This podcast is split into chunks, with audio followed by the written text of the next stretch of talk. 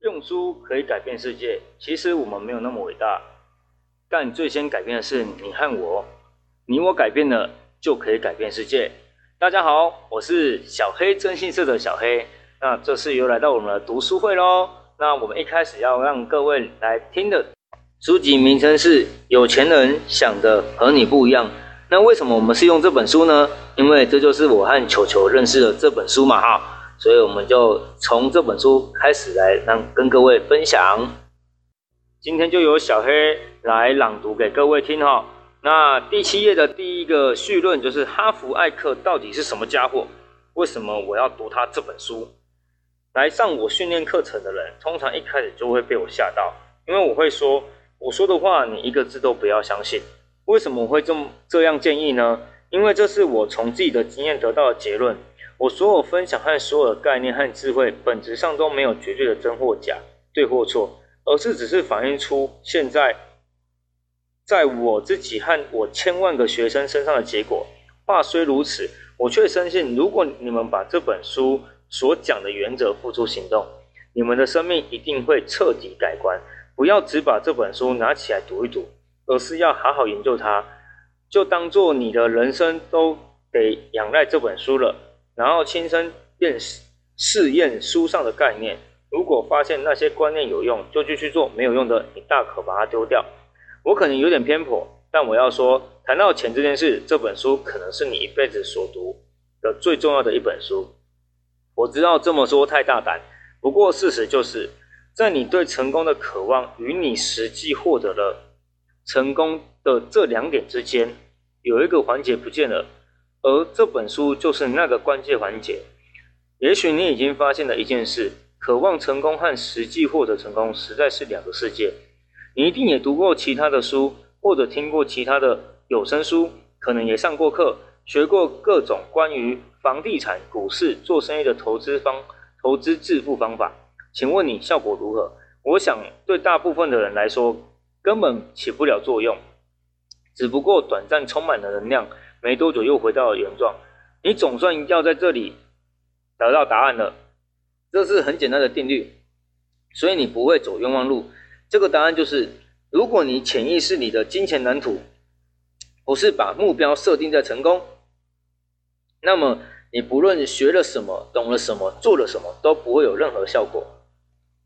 这本书的每一页都想为你解开迷惑。让你明白为什么有些人注定成功，有些人却注定一辈子都要为钱辛苦奔忙。你会了解是什么根源塑造了人的成功，一辈子平庸或者理财的成功或失败，并开始朝更好的财务状况前进。你会知道童年经验如何影响每一个人的金钱观，以及这些影响是如何形成的，会打击自己的思想和习惯。你会体验到威力强大的宣言。它会帮助你改采心灵的财富档案，把你原先的那些没有建设性的想法换掉，让你像有钱人一样思考，像他们一样成功。你会选择到，你会学到实用的策略，让你逐步上手，从增从增加收入到累积财富。在本书的第一篇，我们会解释每一个人对于钱的想法和行动是如何被限制的，而且提出四项。可以修改内在金钱难度的关键策略。在第二篇，我们将对照检视有钱人和穷人的思考方式，提供十七种态度和行动。只要你采用了这些方法，你的财务状况将会从此完全改变。书中并安插了几个从数千封学员的信件和电子邮件中筛选而得到的例证，他们的人生都在上过我的课程之后产生巨大的变化。那么，我个人的经验又是如何？我又从哪里来的？我是不是一直都那么成功呢？啊，但愿如此。我就像你们多数人一样，具备很多潜力，但几乎没有发挥多少。我读过好多书，听过好多有声书，也上过好多训练课程。我真的、真的、真的非常想要成功，不知道是为了钱，为了自由或成就感，或者只是为了证明我没有辜负爸妈的期望。总之，我以前真的想成功，想到快疯了。二十几岁的时候，我做过好几种生意，每一次的梦想的财富指日可待。不过结果很惨淡，每而且一次比一次惨。我努力工作，像条狗，但总是左右哎左支右绌。我得了尼斯湖水怪病。我听过这种叫做赚钱的东西，我听过这种叫做赚钱的东西，可是我从来没有看过。我老是想，如果走对了行业，骑对了马，我就会成功。不过我错了，都没有用，至少对我没有用。正是这句话的后半段，给了我一句一记当头棒喝。为什么别人跟我做一模一样的生意会成功，但我还是一穷二白？我这位潜力先生究竟出了什么问题？于是我认真展开了一趟心灵探索，检视我的信念，然后发现，我虽然嘴上嚷着好想发财，但是我内心对于赚钱这件事有一些根深蒂固的忧虑，大部分是害怕，害怕失败，害怕成功之后会不会莫名其妙又失去一切，害变成大饭桶。更糟的是，我害怕会输掉自己小心维护的那那个东西，那个我说自己拥有无限潜力的故事。万一我发现自己并不是具备成功的条件，而是注定一辈子庸庸碌碌呢？然后实在是好运，我父亲一位有钱的朋友到我爸妈家和男孩们玩扑克牌中场休息时，发现了我。那是我第三次搬回家住，我住的是底层套房，也就是地下室。我猜我爸可能向这位友人抱怨过我的悲惨的处境。因为他看我的眼神里有一份同情，那通常只有在葬礼才会出现。他说：“哈普，我一开始也跟你一样，一个扶不起的阿斗。”太好了，我心想，听到这些真是好好过太多了。我应该让他知道我很忙，忙着看着墙壁上的油漆剥落。他继续说：“不过后来我听到一些忠告，改变了我的一生。我也想告诉你，拜托，老爸讯号的场景又要上演，而他不是我爸嘞。”终于，他说：“哈普，如果你做的不如自己的预期，那只是因为你还有些事情不了解。”我当时乳臭未干，以为自己什么都懂，但是银行的户头持相反意见，所以我开始认真的、认真的听。他说：“你知道大部分的有钱人的想法都很相像吗？”我说：“不知道，从来没这样想过。”他回答：“我没有科学根据，但大部分应该。”不过大致上来说，有钱人具备某些思考方式，而穷人则是用完全不同的方式思考。这些思考方式决定了他的行动，也因此决定了他们的结果。他继续说：“如果你是有钱人的方式思考，做有钱人的事，哎，做有钱人做的事，你认为你可能，你可不可能也变成有钱人呢？”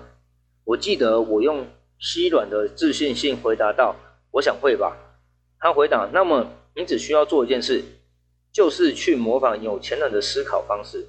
那时候对凡事都很容易起疑的我，对他说：“那么你现在在想什么？”他回答：“我在想，有钱人都会信守承诺。我现在承诺就是要去找你爸，不，他们正在等我呢。回头见。”他走出去了，不过他的话留在我脑子里了。那时的我一败涂地，于是我想，管他的，我就开始全心研究有钱人和他们的思考方式。我学习所有心灵运作的内在法则，但主要集中在与金钱和成功有关的心理。我发现事情真的是这样，有钱人的想法真的与穷人和甚至环境小康的人都不一样。终于，我发现了我过去的思想是如何阻碍了我的获得财富。更重要的是。我学到了好几种有效的方法和策略，重新设定我的心理和与思维，让我自己采用与有钱人同样的方式思考。最后，我对自己说：“废话说够了，来接受试验吧。”我决定再试再做一项生意，因为我非常喜欢健身和运动，所以我在北加州开了一第一家健身用品经销店。我没有现金，于是我用信用卡借了美金两千元当做创业创业资金。我开始运用我从有钱人身上所学来的经商策略和思考策略。第一件事就是相信自己一定会成功，而且只需只许成功，不许失败。我方我发誓我会集中心力，直到我成为富翁才会离开这个事业。这与我过去的方式完全不同。我以前总是只想到短期的好处，所以我常常在遇到更好的机会，或是发现情况不理想的时候，就掉头转向。而且每当我在钱方面又出现了消极的态度或无用的思考，我也会开始挑战自己的内在模式。过去的我相信自相信我自己心里说的就是真理，但是后来我学到，我的心灵可能就是阻碍我成功的最大障碍。于是我选择了不去理会那些对于我的财富远远景毫无助力的想法。我采用了你在这本书里将要学到的所有原则，有效吗？老天，超有效！我这次做生意太成功了，两年半就开始开了十家分店。后来我把公司的一半股份以一百六十万美金的价钱卖给了一家名列财新杂志的五百大企业。然后我搬到了阳光普照的圣地牙哥。花了几年精进我的经营策略，并且开始做一对一对一的企业企业顾问。我想我这工作应该对人很有帮助吧，因为大家不断介绍朋友、合伙人和同事给我。没多久，我就开始同时一次带领十个人，有时候是二十个人的团体。我的一个客户建议我干脆开课授传授，我觉得这个主意不错，于是成立了。街头智慧商学院把街头的商业商业策略交给了数千万、数千位成学员，帮助他们达到高速成功。我在北美各地来往穿梭，主持研习会的时候，我发现一个奇怪的现象：你会看到两个人同时同哎两个人在同一间教室里并肩坐着学习同样。的原则和技巧，其中一个人会运用这些工具快速达到成功，但是坐在他旁边的另一个人，什么什么都没有变得怎么样。那很明显，你可能拥有了最棒的工具，不过你的工具箱，我现在指着我的头有一个小裂缝，那就麻烦了。为此，我设计了一个追求金钱和成功的内在游戏为主题，有钱的脑袋密集训练课程。当我把内在游戏工具箱与外在游戏工具结合之后，结果几乎每一个每个人都一飞冲天。这也就是你们将在这本书学到的：如何掌握内心的金钱游戏，以赢得外在的金钱游戏。也就是如何用有钱人的思考来让自己变有钱。人们时常问我，我的成功是属于属于捞一票型的，还是持续型的？